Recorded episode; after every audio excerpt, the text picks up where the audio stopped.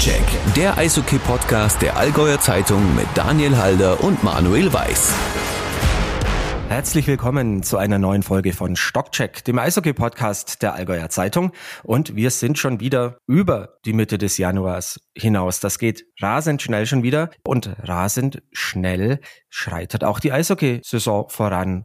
Manuel, wir gehen ja fast schon auf die Playoff-Phase zu, oder? Also so langsam kribbelt's noch ein bisschen mehr als sonst. Ja, es, es kribbelt definitiv noch mehr. Jetzt äh, fallen die Entscheidungen, jetzt sind die Punkte gefühlt irgendwie noch wichtiger. Aber Daniel, ich habe ich hab neulich mal auf meinen, auf meinen großen Wandkalender geschaut und, und ich war wieder erstaunt. Heieiei, es ist noch, es ist noch ganz schön viel Jahr vor uns, finde ich, oder? Also gefühlt so 350 Tage, also sau viel. Und da hatte ich mir überlegt, wir könnten eigentlich mal unsere Glaskugel putzen. Das habe ich jetzt die letzten drei Nächte gemacht und mal schauen, was 2023 so bringt oder? Ja, für unsere Allgäuer Eishockey-Vereine. Ja, also die Lottozahlen vom kommenden Wochenende habe ich schon mal, aber die verrate ich nicht. Das hatte ich befürchtet. Ähm, meine Glaskugel funktioniert nicht, das kann ich dir auch gleich sagen. Aber das ist nicht so tragisch, denn wir haben jede Menge kompetenter Menschen hier bei uns im Haus natürlich, bei der Allgäuer Zeitung, die Sportredakteure, verteilt von Kempten über Buchlohe, über Kaufbeuren, über Füssen. Allerorts sitzen natürlich äh, Redakteure, die sich tagtäglich um das Sportgeschehen in der Region und natürlich auch um ihre Eishockeyvereine kümmern. Und wir haben uns gedacht, wir horchen mal bei den Menschen rein, die es wirklich ganz genau wissen sollten und wollen mal hören, wie ihre Prognose für das Jahr 2023 für ihren Verein ist, wenn man das so sagen darf. Und ach, was für ein Zufall. Derjenige, der für den ESV Kaufbeuren zuständig ist, den habe ich hier bei mir, der Manuel. Was ist denn los beim ESVK? Also das war jetzt am vergangenen Wochenende ein ziemliches Gewürge gegen die selber Wölfe, muss man sagen. Dennoch, die Joker halten sich immer noch ganz gut da oben an der Spitze der DEL 2. Du hast schon mal in einer der vorigen Folgen gesagt, ja, Platz zwei, drei ist vielleicht gar nicht so realistisch. Vielleicht geht's noch ein Stückchen nach unten. Bleibst du denn bei der These für das Jahr 2023? Ja, also ich, man, man sieht ja, dass sie sich inzwischen etwas schwerer tun, dass die Gegner schon, schon wissen, wie sie Kaufbeuren auch bekämpfen können. Das Gute ist, sie schaffen es dann doch immer wieder Punkte mitzunehmen. Ja, also jetzt auch vier Punkte am vergangenen Wochenende. Das ist wirklich aller Ehren wert. Dazu kommt, dass sich die Mannschaften dahinter ja auch die Punkte teilweise wegnehmen. Also gerade der Kampf so zwischen Platz drei und sechs, das ist tierisch eng alles. Davon profitiert der ESVK ein bisschen. Ich bin selber gespannt. Also ich würde mich mal festlegen und würde sagen, ein Platz unter den ersten vier wird's wird's werden. Aber meine These für das Jahr 2023 geht sogar noch ein bisschen weiter. Ähm, ich schaue nämlich schon auf die nächste Saison und sage, die DEL2-Saison 23-24 wird die attraktivste DEL2-Saison aller Zeiten, in die der ESVK mit Veränderungen und einer starken Kooperation gehen sollte. Jetzt bin ich neugierig. Also ein Teil kann ich mir denken, wieso das kommende Saison so hochattraktiv und spannend sein wird für den ESVK selbstverständlich. Ich vermute mal, es wird ein Derby geben, das bis vor wenigen Wochen noch kaum jemand auf der Pfanne hatte. Vollkommen richtig. Also ich würde mal sagen, es ist eher wahrscheinlich, um, um ein bisschen im Juristensprech zu bleiben, es ist eher wahrscheinlich, dass, dass Augsburg in die DEL 2 muss. Warum? Ich glaube nicht, dass Augsburg noch 13. wird, sondern sie werden in der DEL vermutlich 14. bleiben. Und es wird aus der DEL 2 wahrscheinlich einen Aufsteiger geben. Ich weiß gar nicht, ob es unbedingt Kassel sein wird, aber es gibt ja noch andere Mannschaften, die theoretisch aufsteigen könnten. Außen Außenseiterchancen rechne ich mit Peter Russell auch Ravensburg zu. Die würden dann nicht aufsteigen. Das wäre dann das Glück von Augsburg. Aber eher wahrscheinlich wird es einen Aufsteiger und somit zwei Absteiger geben, Bietigheim und Augsburg. Und ähm, dann kommt noch hinzu, dass auch aus der Oberliga möglicherweise Hannover aus der Oberliga Nord aufsteigen könnte. Das ist jetzt nicht ganz so sicher wie vielleicht der Abstieg von Bietigheim.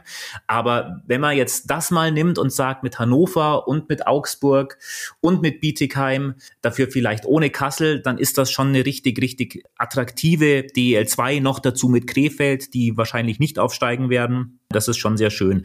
Mein zweiter Teil der These ist, ja, also die DL2 ist dann so hochkarätig besetzt wie noch nie.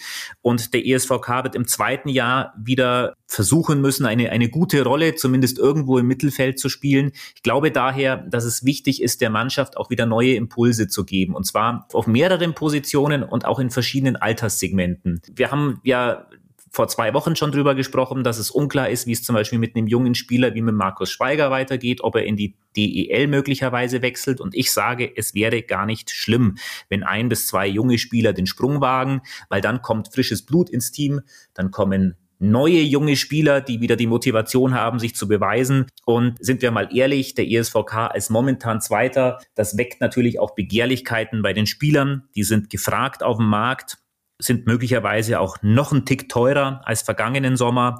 Und an mancher Stelle wird die wirtschaftliche Vernunft einfach walten müssen. Und wenn man zu dem einen oder anderen Spieler dann sagt, dann möge er ähm, ja an einer anderen Stelle sein Glück versuchen, dann ist das auch okay und dient auch einem insgesamt neuen Gefüge, das immer wichtig ist, weil, weil ähm, nur eingespielt zu sein und, und nur alles Bekannte bei sich zu haben, das geht dann meistens auch schief. Und da kommt der nächste Punkt hinzu. Eine starke Kooperation wird wichtig sein. Äh, ich finde, dass die Kooperation mit Red Bull München jetzt schon sehr, sehr gut funktioniert, weil sie Eiszeiten im Sommer ermöglicht. Ich finde, das kann man vielleicht sogar noch ausbauen. Da geht es mir gar nicht darum, dass wir in jedem Spiel dann vier, fünf Münchner Spieler in Kaufbeuden sehen, sondern auch viel im Hintergrund, was Ausbildung angeht, was Eiszeiten angeht, was auch Nachwuchskonzepte vielleicht angeht. München wird da eine immer größere Rolle spielen. Äh, der SAP Garden wird irgendwann eröffnen in München, ein, ein riesiges Eissportzentrum quasi. Und sich da anzuschließen, ist sinnvoller, als München zu bekämpfen, weil den Kampf würde das kleine Kaufbeutel nur verlieren. Ich höre schon sämtliche Alarmglocken schrillen beim SC Rissersee in Garmisch-Partenkirchen, bisher ja bevorzugter Kooperationspartner von Red Bull München. Also das dürfte ich hautnah ja miterleben die letzten Jahre, wie gut diese Kooperation mit Red Bull und mit München funktioniert hat. Will der ESVK Garmisch jetzt den Kooperationspartner wegschnappen? Nein, das würde ich, würde ich gar nicht mal sagen, weil ich glaube, die Kooperation mit Garmisch bezieht sich ja schon auch sehr darauf, ganz jungen Spielern aus der Akademie Eiszeit zu geben. Und ich bin mir gar nicht sicher, ob diese jungen Spieler schon unbedingt immer DL2 tauglich sind. Zumal auch Kaufbeuden ja eigene junge Spieler hat, die Eiszeit brauchen. Aber ein Nico Appendino zum Beispiel wäre in der Oberliga definitiv verschenkt. Solche Spieler die sind dann eben ideal für den ESVK.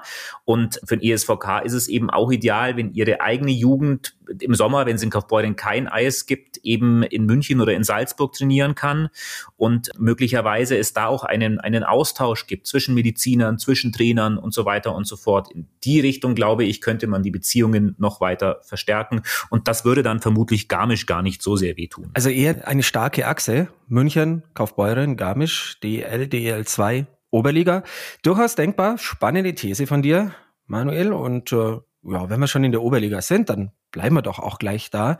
Denn wir müssen auch über den EV Füssen sprechen. Da haben sich die Minen nach einer durchaus passablen Saison zuletzt wieder so ein bisschen, naja, verfinstert, denn äh, es zeichnet sich ab, das könnte schwierig werden mit Platz 8. Ja, es ist doch waren doch wichtige Spiele, die jetzt zuletzt verloren gingen. Auch das Derby gegen Peiting zu Hause wieder nicht gezogen.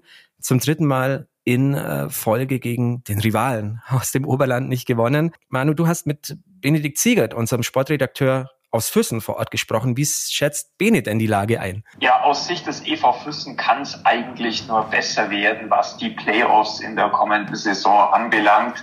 Denn ähm, werfen wir einen Blick zurück. Ähm, letztes Jahr war das so, ähm, es standen Pre-Playoffs an gegen den SC Rissersee und da hat der EV Füssen nun wahrlich kein gutes Bild abgegeben. In zwei Spielen gegen die Garmischer gelang nicht ein einziger Torerfolg. Da sollte dann heuer doch deutlich mehr drin sein, vor allen Dingen dank der finnischen Offensivpower, denn ähm, Janne Seppinen und Jere Helenius, das finnische Duo, hat in den vergangenen Spielen wirklich groß aufgespielt und gezeigt, dass sie für sehr, sehr viel Torgefahr sorgen können. Und wer weiß, vielleicht könnte für den EV Füssen dann in den Pre-Playoffs, in denen man sich bekanntlich für die Playoffs qualifizieren muss, sogar ein Derby gegen die Memmingen Indians äh, locken, was natürlich für die Eishockey-Fans im Allgäu ein besonderer Leckerbissen werden könnte, wenn dann zum Derby beide Teams aufeinandertreffen in einer Best-of-Three-Serie. Sprich, dasjenige Team, das zwei ähm, Spiele zuerst für sich entscheiden kann, ist dann für die Playoffs qualifiziert. Und dann geht's in der Eishockey-Oberliga bekanntlich gegen die Teams aus dem Norden, was natürlich für Füssen, denken wir mal, perspektivisch besonders spannend wäre, wenn dann Duelle womöglich gegen Halle oder gegen eins der Hannoveraner Teams winken könnten. Auch für 2023 ein Thema wird die Rückkehr von George Holzmann in den Nachwuchs. Du gibst mir recht, Bene, dass das ein echter Personalkuh ist? Ja, George Holzmann ist eigentlich die Identifikationsfigur schlechthin für den EV Füssen, für das Eishockey in Füssen ganz allgemein. George Holzmann ist Mitglied der Hockey Hall of Fame Deutschlands, hat über 700 Scorerpunkte erzielt ähm, in, in seiner Karriere in der Eishockey-Bundesliga. Und er hat einfach einen schillernden Ruf. Sein Spitzname Eisenschorsch kommt nicht von ungefähr. Er hat ja durch seine körperbetonte Spielweise sich viele Fans in den deutschen Eisstadien gemacht, aber auch mindestens ebenso viele Feinde. Doch was für den EV Füssen entscheidend ist, ähm, George Holzmann hat sich in den vergangenen Jahren zu einem der renommiertesten Nachwuchstrainer äh, gemausert, hat mit der Düsseldorfer EG eine tolle Arbeit geleistet in der DNL der höchsten Division, hat da viele hoffnungsfrohe Talente entwickelt und beim EV Füssen verspricht man sich natürlich von seiner Verpflichtung, dass es perspektivisch auch wieder einen Schritt nach vorne im Nachwuchs gibt. George Holzmann hat mir persönlich gesagt, er will den EV Füssen wieder zu einer der großen Talentschmieden in Deutschland machen. Da hat man in den vergangenen Jahren doch ein bisschen, ja, gestrauchelt, würde ich jetzt einmal sagen. Da war der EV Füssen nicht ganz so gut, wie man eigentlich den eigenen Ansprüchen nach sein möchte. George Holzmann soll hier wirklich schauen, diese U20-Mannschaft zu stabilisieren. Er hat mir gesagt, dass er dafür drei bis vier Jahre brauchen wird, äh, um da einen vernünftigen Stamm herauszubilden. Und am allerwichtigsten denke ich, dass diese schillernde Figur George Holzmann natürlich eine Signalwirkung haben soll, eben auch für Talente entweder nach Füssen zu wechseln oder Talente in Füssen zu binden. Ich denke da zum Beispiel an ähm, den Junior von Markus Bleicher, den Max, der mit der U17-Mannschaft zuletzt wieder in Finnland war und ja für die deutsche Nationalmannschaft dort aufgelaufen ist. Und solche Spieler muss man natürlich unbedingt in Füssen halten, perspektivisch. Und da kommt natürlich der Name Schor Schwarzmann ganz gelegen. Danke dir, Bene, und viele Grüße nach Füssen. Und dann bleiben wir doch gleich mal in der Oberliga bei einem anderen Verein, der sich vielleicht noch vor vier, fünf Monaten mehr von dieser Saison versprochen hat, wo vieles nicht ganz so einfach läuft, wie man es in den vergangenen Jahren gewohnt war. Daniel Memmingen wird mit dieser Saison nie so vollends warm. Ja, seit vergangenem Wochenende doch schon anders als beim EV Füssen wieder so ein bisschen ein Stimmungsaufheller. Das waren zwei Statement-Siege. 2 zu 5 in Bad Tölz, einem unmittelbaren Konkurrenten um die direkte Playoff-Qualifikation. In Tölz gewonnen nach 0 zu 2 Rückstand und dann vor allem natürlich dieser 5 zu 3 Heimsieg gegen den ja, Spitzenreiter, gegen den souveränen Spitzenreiter, die Blue Devils aus Weiden, die waren bis dato, bis letzten Sonntag, 16 Mal bei Auswärtsspielen ungeschlagen.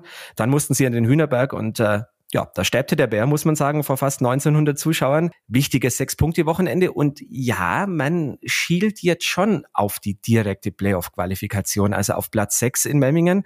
Auch unser Sportredakteur vor Ort, Manfred Jörg, ist da sehr nah dran und das ist auch einer seiner Punkte, den er gleich in seiner Vorschau uns erzählen wird. Es hat sich die letzten Wochen abgezeichnet, dass die Jungs wirklich äh, einen Lauf haben. Seit Daniel Huhn das Ruder übernommen hat, äh, Woche für Woche war eine Steigerung aus meiner Sicht zu erkennen. Und man muss mittlerweile sagen, es sind jetzt alle Mann an Bord. Gut, am letzten Wochenende hat Petri Pull gefehlt aus privaten Gründen.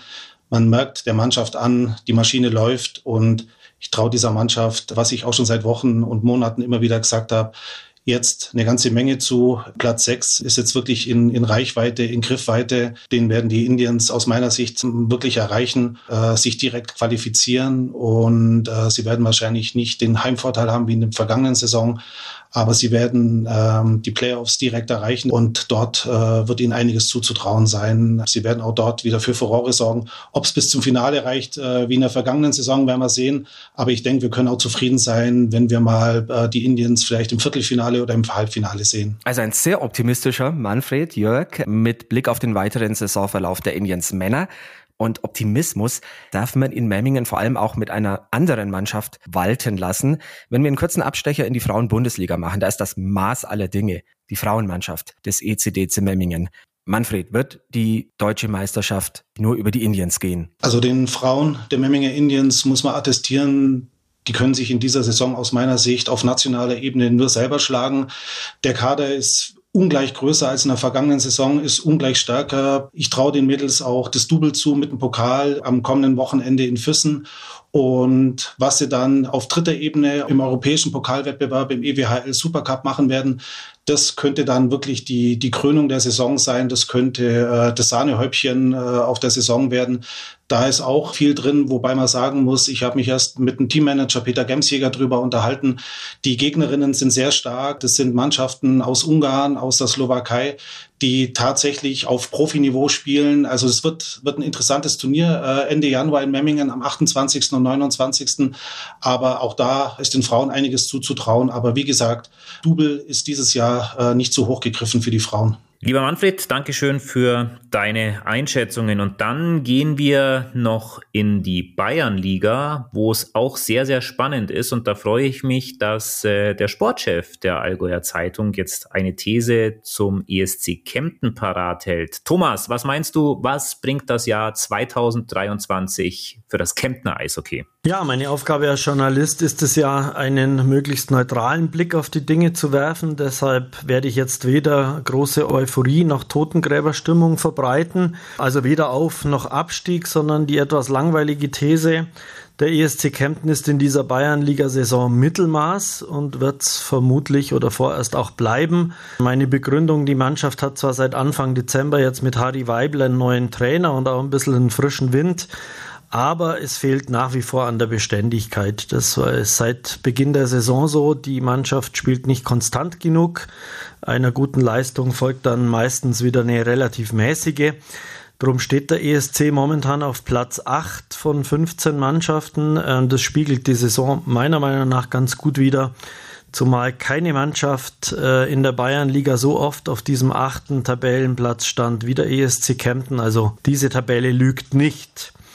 Ich gehe davon aus, dass der ESC Kempten jetzt am kommenden Sonntag den noch nötigen Sieg gegen Freiburg schaffen wird und damit in diese etwas seltsame Zwischenrunde einzieht. Da geht es dann darum, dass sich die Gegner finden für das Playoff-Viertelfinale. Also diese sechs Spiele in der Zwischenrunde wird es jetzt noch geben, dann noch drei im Viertelfinale. Und aus meiner Sicht wird dann für den ESC vermutlich Schluss sein. Letztes Jahr ging es ja bis ins Halbfinale. Das wäre natürlich schön, wenn das wieder klappen könnte. Aber nach den zuletzt gezeigten Leistungen scheint mir das relativ unrealistisch. Jetzt kann man natürlich sagen, diese Hauptrunde ist eh nur Vorgeplänkel, bei dem es um nichts geht, aber ja, das stimmt zwar, aber ich sehe ehrlich gesagt nicht allzu viele Argumente, wie diese Mannschaft den Schalter jetzt plötzlich umlegen will und vor allem gegen die Spitzenteams der Liga deutlich dominanter auftritt. Thomas Weiß mit einer gewohnt ehrlichen Einschätzung. Thomas, du hast auch ein paar Zahlen mitgebracht, die deine These untermauern. Ja, schauen wir uns mal drei Statistiken an, die meiner Meinung nach belegen, dass der ESC nicht zu den Top-Teams zählt. In der Scorerliste steht ganz vorne Marco Sternheimer vom EHC Königsbrunn. Der hat 60 Scorerpunkte. Der beste Kemptner in dieser Liste rangiert gerade mal auf Platz 22. Das ist Rostislav Martinek mit gerade mal 34 Scorerpunkten. Also eher Mittelmaß oder sogar unteres Tabellendrittel. Powerplay rangiert, Effizienz rangiert der ESC Kempten auf Rang 6. Im Penalty Killing sind sie ganz gut. Aber auch drittschlechtester Wert der gesamten Liga ist das Unterzahlspiel. Also im Kontern, in der Zielstrebigkeit und in der Kaltschnäuzigkeit vor dem gegnerischen Tor, da fehlt es dem ESC schon noch gewaltig. Ein Blick vielleicht noch in die Fairplay-Tabelle. Ja, da steht der ESC Kempten ganz gut da, nämlich auf Rang 3. Man könnte jetzt auch sagen, auf der Strafbank gewinnt man sicher keine Spiele, deswegen ist es gut, möglichst äh, fair zu spielen. Aber man kann schon auch festhalten, ein bisschen mehr Härte, bisschen mehr Zweikampfverhalten, besseres, auch wenn es mal schief geht, würde dem Spiel des ESC sicher nicht schaden. Alles in allem paar Thesen, dass der ESC heuer nicht gar so weit kommen wird, nicht allzu rosige Aussichten hat. Wir lassen uns gerne vom Gegenteil überzeugen. Thomas Weiß, Leiter der Sportredaktion der Allgäuer Zeitung zum Eishockey zum Jahr 2023 beim ESC Kempten. Und wo wir beim ESC Kempten sind, sind wir auch gleich beim nächsten Allgäuer Bayernligisten und das sind die Piraten aus Buchlohe. Und unter anderem für den Buchloher Sport zuständig ist Sportredakteur Sportredakteur Markus Frobenius. Und ähm, Markus, was glaubst du denn, was wird 2023 passieren im Buchloher Eisstadion? Der ESV Buchloh wird nicht absteigen, denn sobald die neue Werbeleuchte angeschaltet wird, wird ja auch die Leistung deutlich besser werden. Ja, das klingt ja schon mal recht positiv, weil eigentlich ging doch Buchloe gar nicht mit so ganz idealen Voraussetzungen in die Saison. Ja, zum einen, weil natürlich das Stadion saniert und umgebaut wurde und zum anderen, weil sie einen personellen Aderlass hatten.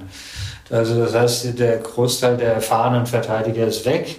Neue Bayernliga- oder Oberliga-Verteidiger konnten sich nicht leisten, weil Buchloe halt einfach auch eingeklemmt ist zwischen Oberligisten und Bayernligisten und dem Zweitligisten Kaufbeuren direkt um die Ecke. Das heißt, wirtschaftlich müssen die kleine Brötchen backen, konnten nur auf eigenen Nachwuchs setzen und diesen ganz einfach derzeit noch relativ unerfahren. Deshalb kassieren sie viele Tore. Warum glaubst du dann, dass sie nicht absteigen? Weil sich das irgendwann auszahlen wird, dass sie ein hochmodernes Stadion jetzt haben, haben einen neuen Kabinentrakt und auch der Gästetrakt bzw. der Zuschauertrakt und Gastrobereich und alles andere sind erneuert worden. Und wie gesagt, ähm, im Frühjahr wird dann irgendwann das große Werbebanner ESV Buchlohe auf dem Stadion leuchten. Und dann wird der ESV auch dementsprechend gewinnen. Und auch in der Buchloher Offensive hat sich etwas getan. Genau, im Winter haben sie sich mit dem Amerikaner Dimit Porträtsow verstärkt, 22 Jahre, relativ jung, aber der spielt nun in der ersten Reihe mit den normalerweise fleißig Tore schießenden Michael Petrak und Alexander Kraftschick. Und entweder er animiert oder motiviert sie jetzt so, oder aber sie finden zu alter Stärke zurück. Jedenfalls schießen sie jetzt auch gemeinsam Tore.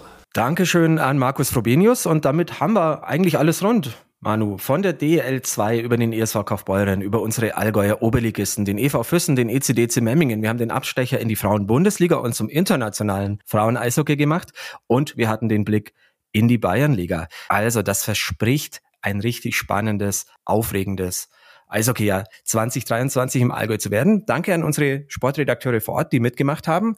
Und wie immer an dieser Stelle, Manuel, haben wir noch eines zu erledigen, nämlich wir wählen ja in jeder Folge von Stockcheck unsere AZ-Helden der Woche. Diese Woche, diese Folge, ja, es ist ein Thema, das uns zu Jahresbeginn alle extremst schockiert hat. Ja, es hat uns extremst schockiert. Jan Dalgic, ehemaliger Torhüter des ESV Kaufbeuren, jetzt in Hannover in der Oberliga Nord aktiv, hat am 25. Geburtstag die Nachricht bekommen, dass er an einem bösartigen Hirntumor erkrankt ist und äh, er hat dann mit seiner Familie entschieden, dass das operativ behandelt wird, und zwar in einer Privatklinik in Hannover, weil es dort die bestmöglichen Behandlungsmöglichkeiten gibt. Und ähm, Hannover hat dann eine Spendenaktion gestartet, um die Familie bei den zu erwartenden Kosten etwas zu entlasten. Und ähm, es ist ja immer so eine Floskel, dass die, die Eishockey-Familie, die, die so eine besondere ist, in solchen Situationen in ganz besonderem Maße zusammensteht. Und ich bin immer gar kein Fan davon, so eine Floskel dann ständig zu wiederholen und ständig zu sagen, wie toll die Eishockey-Familie zusammenhält, weil, weil das ist eigentlich so bekannt, dass man es gar nicht immer wieder sagen muss. Ähm, deswegen mache ich es jetzt auch ganz kurz und sage einfach, es ist unfassbar viel Geld zusammengekommen. Beispielsweise allein bei einem Heimspiel des ESV Kaufbeuren 7500 Euro. Und insgesamt hat Eishockey Deutschland der Familie Jan Dalgic 120.000 Euro zur Verfügung gestellt. Die Spendenaktion ist jetzt inzwischen auch beendet und es wurde auch schon kommuniziert, sollte Geld übrig bleiben und nicht verwendet werden, dann wird sich die Familie äh, Gedanken machen, wie man das Geld einsetzt, eventuell zurückgibt, für andere Dinge verwendet, wie auch immer. 120.000 Euro. Deswegen mein Held natürlich Jan Dalgic und der Zusammenhalt mit der großartigen Eishockey-Familie. Ja, unfassbar berührende Geschichte, eine ganz, ganz tolle Spendenbereitschaft und ein ganz toller Zusammenhalt. Ja, Kaufbeuren, Memmingen, alle Vereine haben irgendwie gespendet, dann auch für Jan Dalgic. Die Hannover Indians haben in der Zwischenzeit auch kommuniziert, er ist operiert worden. Die Operation ist so gut es eben geht, zunächst mal erfolgreich verlaufen. Und ich glaube, an der Stelle kann man dann nichts anderes tun, außer ganz, ganz fest alle Daumen zu drücken, die Gedanken sind bei Jan Dalgic. Manu, abschließend, äh, er hat vor zwei Jahren noch beim ESV Kaufbeuren das Tor gehütet. Du kennst ihn ganz gut. Was, was ist er für ein Kerl? Ähm, Jan Dalgic ist ein, ist ein war damals ein sehr junger Torhüter, ist ein, ein ganz feiner und, und sehr freundlicher Mensch. Ich hatte ihn damals auch porträtiert, als er zum ESVK kam. Er kommt genauso wie Stefan Feis aus dem Rheinland. Es gibt da also gewisse Verbindungen. Er war, er war immer sehr höflich, sehr zuvorkommend. Ich habe ihn teilweise sogar eher als, als etwas zurückgezogener erlebt. Also ich kann nichts Schlechtes über ihn sagen. Er war, er war immer sehr, sehr freundlich, sehr höflich und hat beim ESVK sehr, sehr starke Spiele gezeigt. Natürlich, als es dann um die Strecke ging, längere Vertretungen zu machen von Stefan Feis und, und dann auch über, über längere Zeit konstant Leistung abzurufen, war es für ihn aufgrund seines jungen Alters in der DL2 noch sehr schwierig. Und deswegen ist es eben so schön, dass er, dass er in der Oberliga in Hannover seinen Platz gefunden hat, wo er wirklich stark hält. Und ähm, ja, ich kann mich da nur anschließen. Ich wünsche ihm vom Herzen, dass er diesen Platz ganz, ganz bald wieder einnehmen kann. Ja, alle Gebete nach Hannover und äh, zu Jan Dalgic. Und jetzt fällt es natürlich schwer, ein bisschen rauszukommen aus dieser Folge von Stockcheck. Wir haben auch vieles besprochen. Wir haben einen Ausblick auf das Jahr 2023 gewagt für unsere Allgäuer Vereine.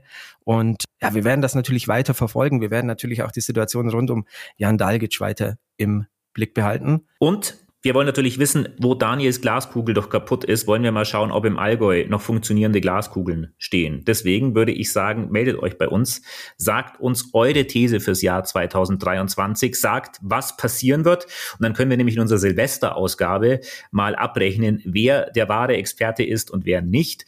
Deswegen eure Thesen bitte an die Allgäuer Zeitung, entweder auf Facebook oder sonst wo oder auch per Mail an folgende Adresse, Daniel. stockcheck.azv.de. Ganz easy, stockcheck.azv.de. Wir freuen uns über jede Mail von euch, können uns immer schreiben und dann hören wir uns wieder in zwei Wochen genauer gesagt Donnerstag in zwei Wochen. Dann haben wir wieder ein spannendes Thema, einen spannenden Gesprächspartner hier in unserem Podcast. Manu, das hat Spaß gemacht. Vielen Dank dir. Tschüss. Danke euch fürs Zuhören. Ciao. Stockcheck, der Eishockey-Podcast der Allgäuer Zeitung mit Daniel Halder und Manuel Weiß.